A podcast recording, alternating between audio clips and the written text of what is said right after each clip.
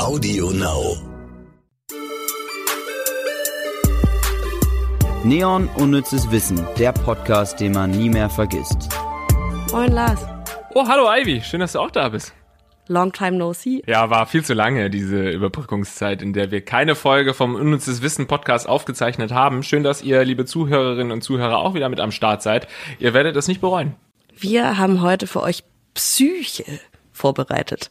Oh, schwieriges Thema. Ja, ich glaube, da muss man ein bisschen aufpassen. Wir versuchen so politisch korrekt zu sein wie möglich. Mhm. Aber ich wollte dich noch was anderes fragen. Ich weiß nicht, es passt auch vielleicht so ein bisschen ins Thema Psyche, weil ich unglaubliche Angst davor hatte. Aber ich habe vor ein paar Tagen zum ersten Mal eine Nasendusche gemacht. Hast du das schon mal gemacht? was hast du jetzt erwartet, was kommt? ja, nein, ich finde es irgendwie lustig, dass das ähm, Nasendusche und Psyche irgendwie gerade verbunden wird. Ähm, vielleicht spült man auch so ein bisschen seine Gedanken dabei raus. Nee, habe ich noch nicht gemacht. Es war furchtbar. Ich so hab, richtig mit so einem Nasenduschgerät? Ja, genau. Mein Freund hat gesagt, du musst das jetzt mal machen, du bist ein bisschen erkältet, das ist toll, danach fühlst du dich super und du kannst wieder riechen und ich so nee, ich will das nicht machen. Ich habe da ich weiß auch nicht, ich bin ganz empfindlich bei ja. Nasen, Ohren, Zeugs und seitdem habe ich das Gefühl, dass irgendwas in meinem rechten Nasenloch feststeckt. Das ist bestimmt auch nur meine Psyche, die da sagt, Ivy. ah, okay, jetzt verstehe ich. Okay. So komisch. Aber war das mit Wasser oder mit, mit Salzsäure? Ja, mit so Salzsäure vor allem. Ja, mit so einer Salzlösung. Ah, okay. Ja. Ja gut, dann steckt da wahrscheinlich ein Bollen Salz jetzt gerade in deiner Nase. Ich weiß es nicht. Also würdest du es nicht weiterempfehlen?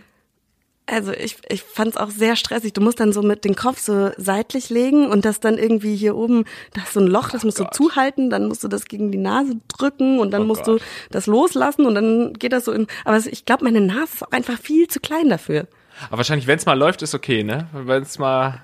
Ja, aber es hat nie richtig, ist nie richtig gelaufen. Es ist immer nur so tropfenweise und das ist okay. das ekelhafteste Gefühl, was ich seit langem gespürt habe. Gut, dann werde ich es auch weiterhin nicht tun. Wollen wir zu den kurzen, schnellen Superfakten kommen? Sehr gerne. Schnelle Fakten. Koro bezeichnet die irrationale Angst, vor allem von Asiaten, dass der eigene Penis schrumpft oder sich in den Körper zurückzieht und man daran stirbt. Wie gesagt, wir lachen nicht über Krankheiten, Nein. weil auch das ist eine Krankheit. Nein. Aber hattest du schon mal Koro? Weder Corona noch Koro hatte ich bisher. Ich glaube, ich kann mir auch vorstellen, dass es so ein bisschen, man hat ja dieses Vorurteil, Asiaten hätten so einen kleinen Penis. Ne? Ähm, irgendwie spielt es ja damit rein. Vielleicht äh, wird ihnen das von Kindheit an immer wieder äh, eingetrichtert, dass sie ja einen kleinen Penis hätten und ähm, vielleicht ist das dann so die, die, die, sind das die Auswüchse dieses Mobbings. Verstehst du? Ja, ich kann dieses Gerücht weder bestätigen noch verneinen tatsächlich. Ich habe da keine Erfahrungswerte. Aber auch so die Vorstellung, dass man stirbt, wenn der Penis weg ist. Ja. Ohne Penis sterbe ich sofort. Ja, ich glaube, das ist, äh, überrascht mich am wenigsten an dem Ganzen, dass Männer davon ausgehen, dass sie ohne Penis nicht mehr sind. Ja, das ist tatsächlich eine schwierige Frage. Ne? Viele sagen ja, ich würde mich umbringen, wenn ich äh, keinen, hoch, mehr, keinen mehr hochkriege. Dabei ist das ja ein Schicksal, das uns wahrscheinlich alle irgendwann ereilen wird. Aber ich glaube, ich würde einfach weiterleben und hätte nicht mehr den Stress, ständig geil zu sein. Vielleicht denken sie auch, dass dann die Blase platzt, weil wenn der Penis nach innen geht, geht ja auch Urin nicht mehr raus. Ja, es kommt auf die Größe des Penis. Wenn es dann sowieso nur so ein kleiner Asiatenpenis ist, dann macht es der Blase wahrscheinlich nichts aus. Menschen, die an einer Body Integrity Identity Disorder leiden, haben das Gefühl, dass ein bestimmtes Körperteil oder ein Sinnesorgan nicht zu ihnen gehört. Deshalb verspüren sie den Wunsch zum Beispiel nach Amputationen von Gliedmaßen oder querschnittsgelähmt zu sein. Habe ich auch schon mal gehört, ähm, noch vor diesem Podcast. Ja, ich habe mal eine Doku darüber gesehen, dass ähm, die sich dann, also der in der Doku, der hat sich auch einfach in den Rollstuhl gesetzt und hat so getan, als wäre er querschnittsgelähmt. Ah, okay. Ja, vielleicht hat das irgendwas so dann mit mit äh, Mitleid zu tun oder so. Kann das äh, vielleicht sein? Müsste man dann tief in die Psyche erstmal schauen eines Menschen. Aber es ist natürlich, es klingt natürlich immer alles absurd, ähm, diese, diese Fakten, aber jetzt stell dir mal wirklich vor, du hast halt wirklich eine psychische Erkrankung und hast wahnsinnig Bock drauf, dir einen Arm abzuschneiden. So wie, also wie gut geht's uns eigentlich, Ivy? Sehr gut. Hm. Welches ähm, Körperteil würdest du dir am ehesten abnehmen lassen? Schwierig. Es muss größer sein als ein Finger. Okay, sonst hätte ich jetzt gesagt der kleine C oder so. Aber das ist ja sogar schon, ähm, wenn du, wenn dir der große C oder so fehlt, dann hast du ja schon mega die Gleichgewichtsprobleme, weil der schon viel abfedert, mehr als man denkt. Mm, größer als ein Finger. Ja, dann sind wir eigentlich bei Extremitäten. Ja. Oder halt Kopf und das ist ja nicht so smart. ja, das ist, das ist schwierig. Ähm, ist es besser, nur einen Arm zu haben oder nur ein Bein? Nur ein Arm, würde ich sagen. Ich glaube, man kommt auch gut, wenn man zum Beispiel also nur ein halbes Bein hat. Geht das? Das ging ja, ja. Ist größer als ein Finger. Oh, ich glaube, das ist ganz, ganz schwierig, weil es gibt da draußen ja viele Menschen, die sich das nicht aussuchen konnten und die sich jetzt Absolut. denken, what the fuck ist los mit euch beiden? Ja, natürlich. Wir versuchen uns reinzuversetzen, haben natürlich nicht die Fähigkeit, das wirklich zu tun. Äh, mein, mein linker Arm ist sowieso so Schrott, also äh, ob der jetzt dran ist oder nicht. Ach stimmt, das, da, ich meine, ich habe auch Probleme mit der rechten Schulter und mit dem rechten Ellenbogen. Aber anso- ich bin Rechtshänder, deswegen ist es auch gleichzeitig wieder blöd. Und auch hier verharmlosen wir die Tatsache, dass manchen Leuten wirklich der Arm fehlt.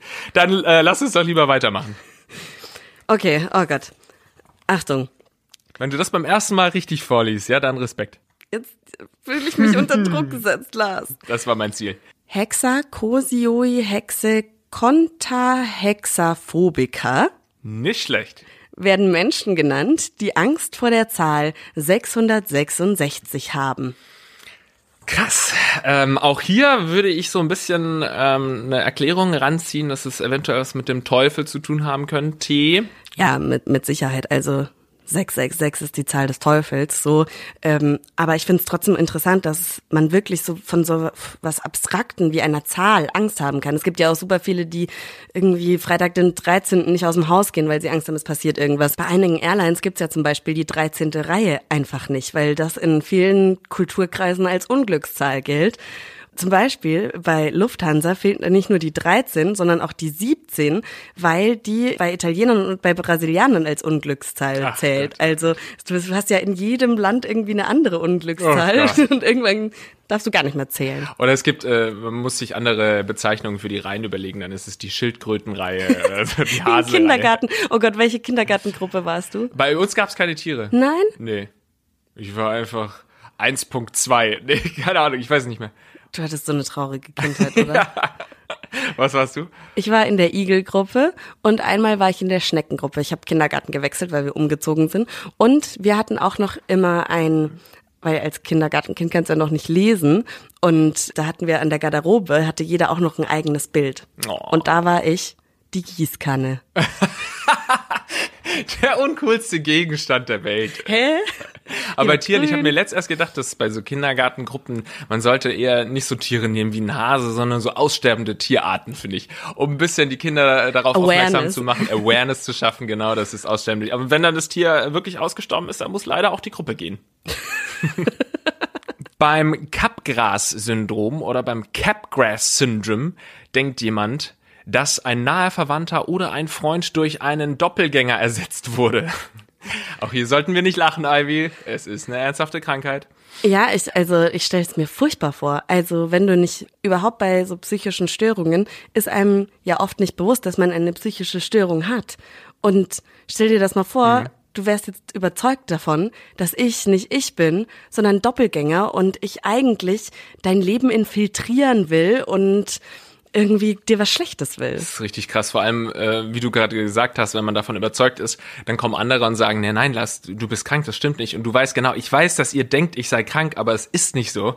Das ist schon ziemlich gruselig. Aber das hat doch auch wieder Hollywood dann in die Köpfe eingehämmert, oder? Äh, Weil man das halt in Filmen gesehen hat und so, äh, wer ist jetzt der Echte von euch? Auf wen schieße ich? Auf den Doppelgänger oder auf den, äh, auf den Klon oder auf den Echten? Ja, könnte gut sein. Von alleine kommt sowas doch nicht. Aber Spekulation, Lars. Natürlich, Vorsicht. ich liebe es zu spekulieren.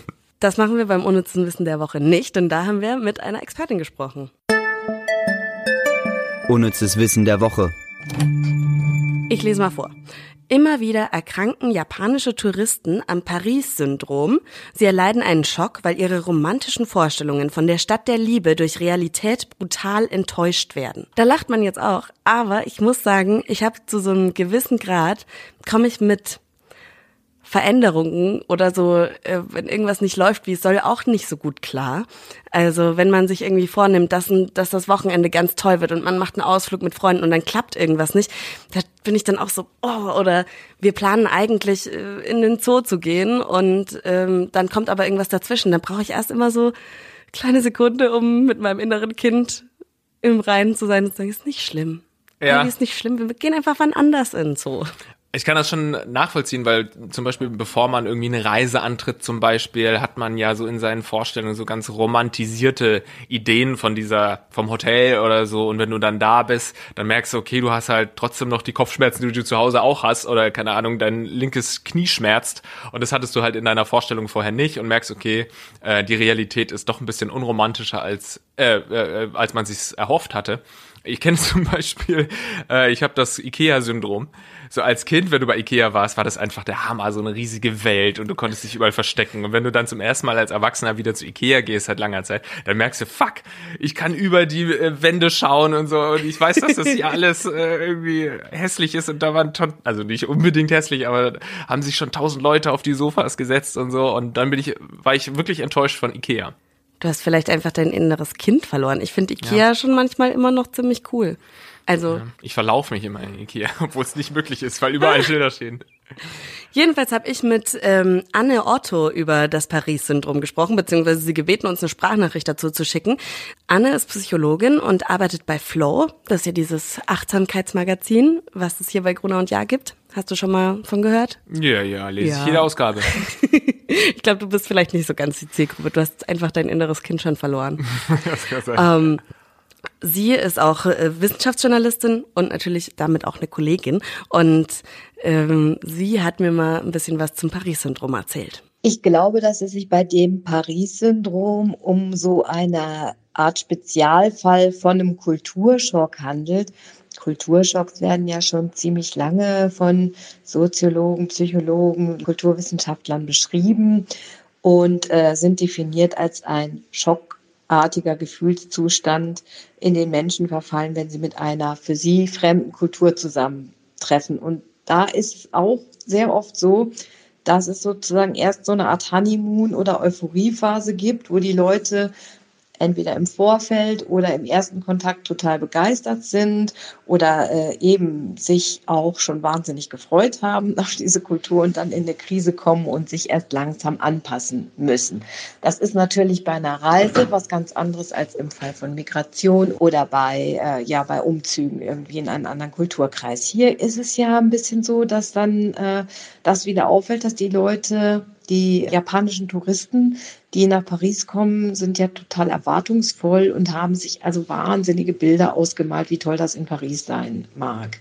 Und das ist natürlich ein allgemeines Phänomen, was über den Kulturschock hinausgeht, dass hohe Erwartungen immer sehr, sehr schnell mit Enttäuschung einhergehen und äh, dass, dass auch in dem Wort Enttäuschung ja schon das Wort Täuschung steckt, dass man sich irgendwie was vorgemacht hat mit einer Sache oder sich irgendwie ein falsches Bild gemacht hat. Und zum allgemeinen Thema Erwartungen fiel mir da noch ein.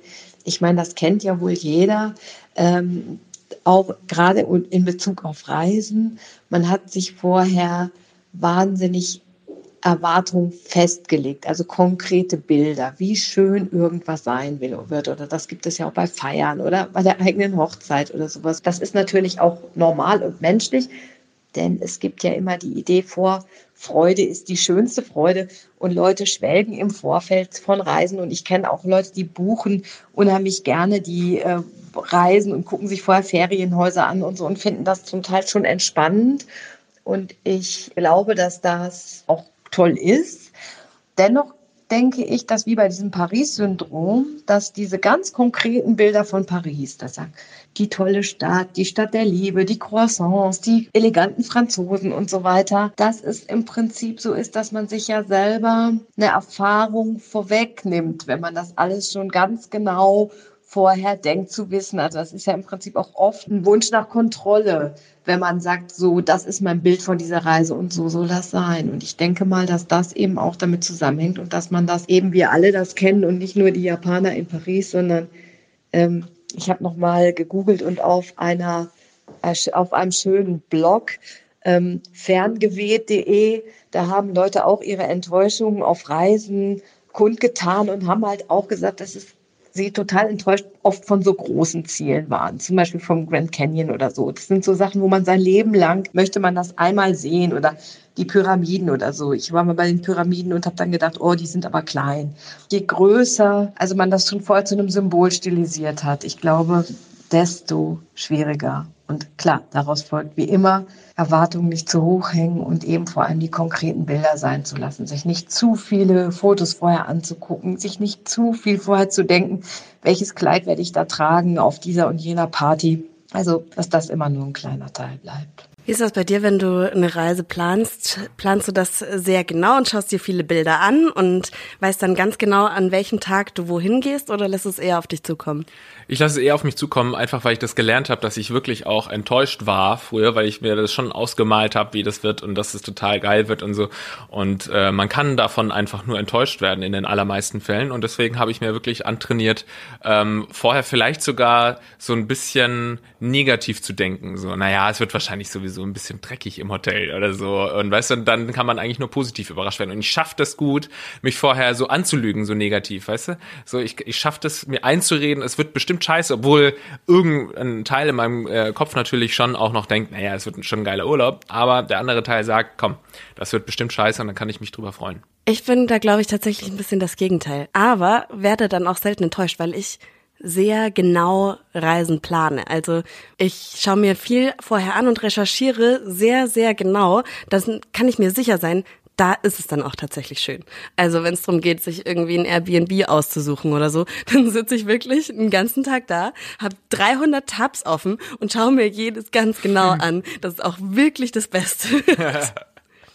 ja, weißt du, was da ein guter Tipp ist, dass man ähm, sich nicht nur die Werbefotos anschaut, also wenn du zum Beispiel planst, an den Strand zu fahren, dann äh, googelst du erstmal den Strand und dann das Tourismusbüro wird ganz tolle Fotos haben von dem Strand. Aber zum Beispiel bei Google Maps oder so können ja auch ähm, Nutzer dann Fotos hochladen und da siehst du dann, wie es wirklich aussieht. Und das hilft mir ganz oft, um so ein bisschen die zu großen Erwartungen zu brechen. Ja, das stimmt. Das mache ich auch. Also zum Beispiel letztes Jahr hatten wir auch in der in der ersten Staffel drüber geredet, war ich in Sardinien und ja, ich fahre nicht oft in Urlaub, deswegen ich muss immer noch über Sardinien reden. Ähm, und da habe ich das auch so gemacht, hab halt bin auf Google Maps zu den Stränden gefahren, die mir empfohlen wurden, habe die mir erstmal angeguckt und wenn du schon auf dem Satellitenbild siehst, ja, das Wasser ist da ganz blau und so, dann kann es eigentlich nur gut werden und es war wirklich gut. Aber warst du schon mal dann irgendwo so richtig enttäuscht? Ähm, mir fiel jetzt noch bei der Aufzählung ein, ähm, dass der schiefe Turm von Pisa ganz viele Leute enttäuscht, weil der ja so, ich war noch nicht da, aber ich habe äh, vorgestern erst mit Kollegen darüber gesprochen und der soll ja sehr, sehr klein sein. Nee, war ich auch noch nicht. Wovon ich enttäuscht war, war Miami. Fand ich furchtbar hässlich. Also man sieht das halt so hier Miami Beach oder CSI Miami, wie dann die Kamerafahrten da am Strand entlang. Der Strand war super. Also kaum Wellen, blaues Meer.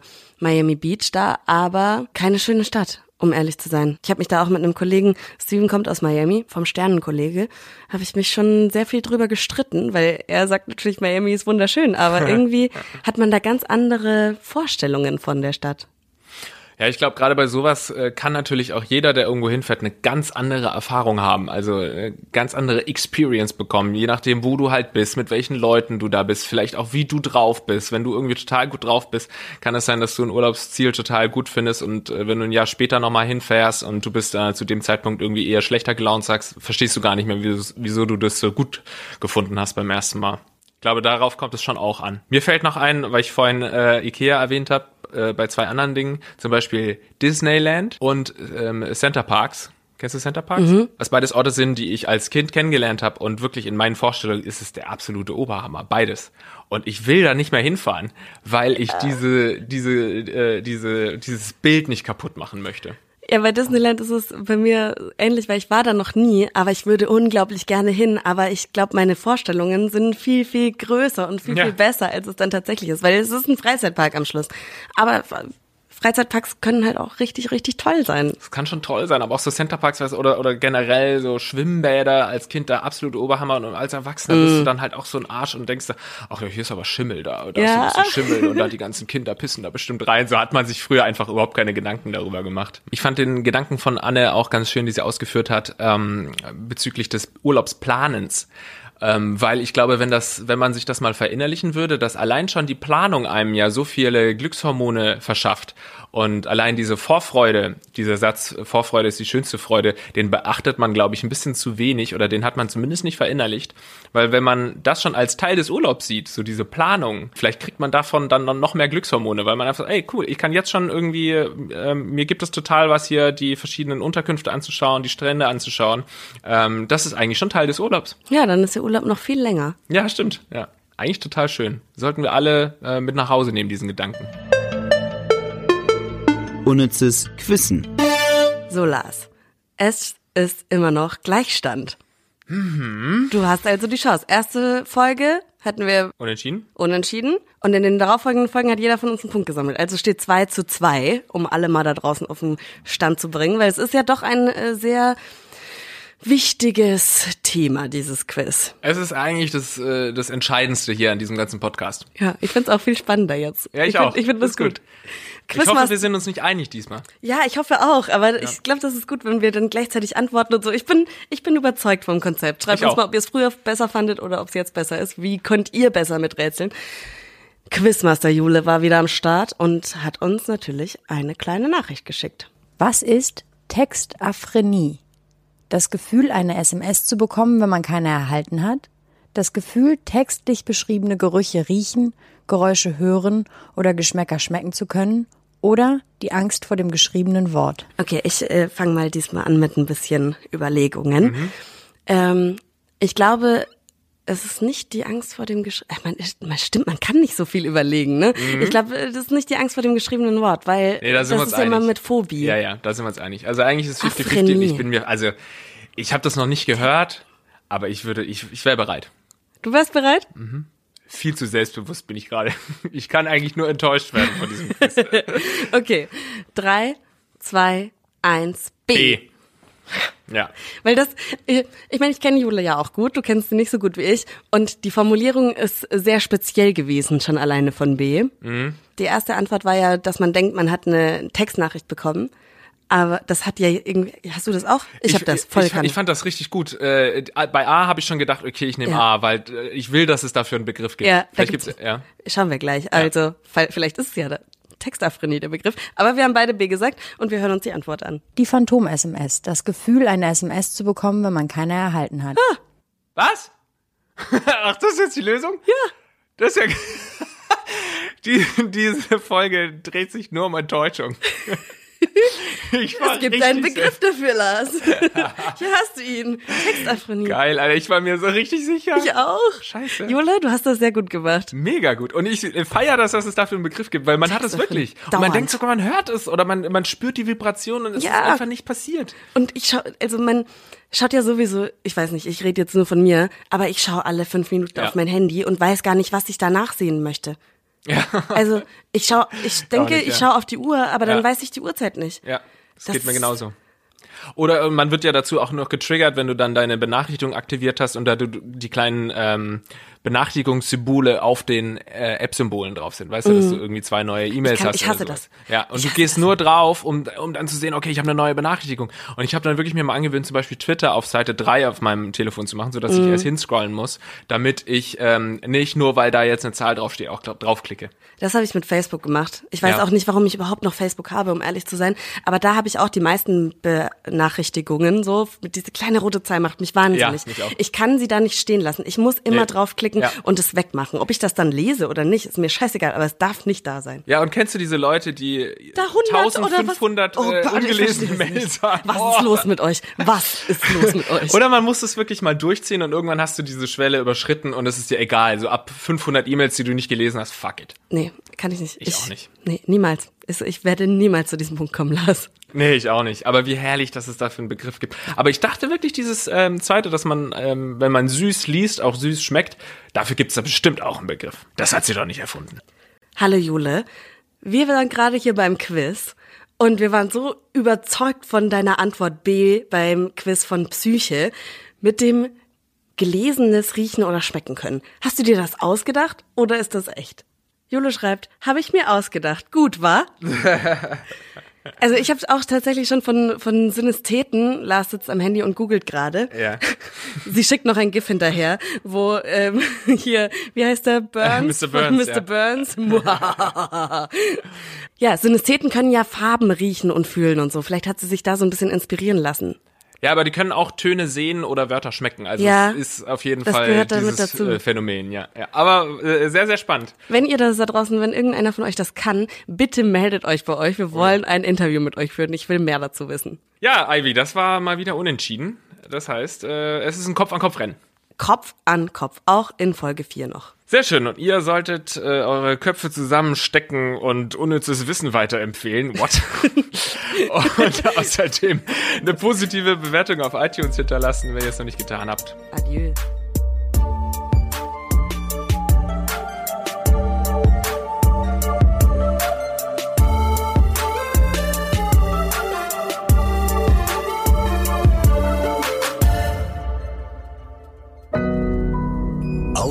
now.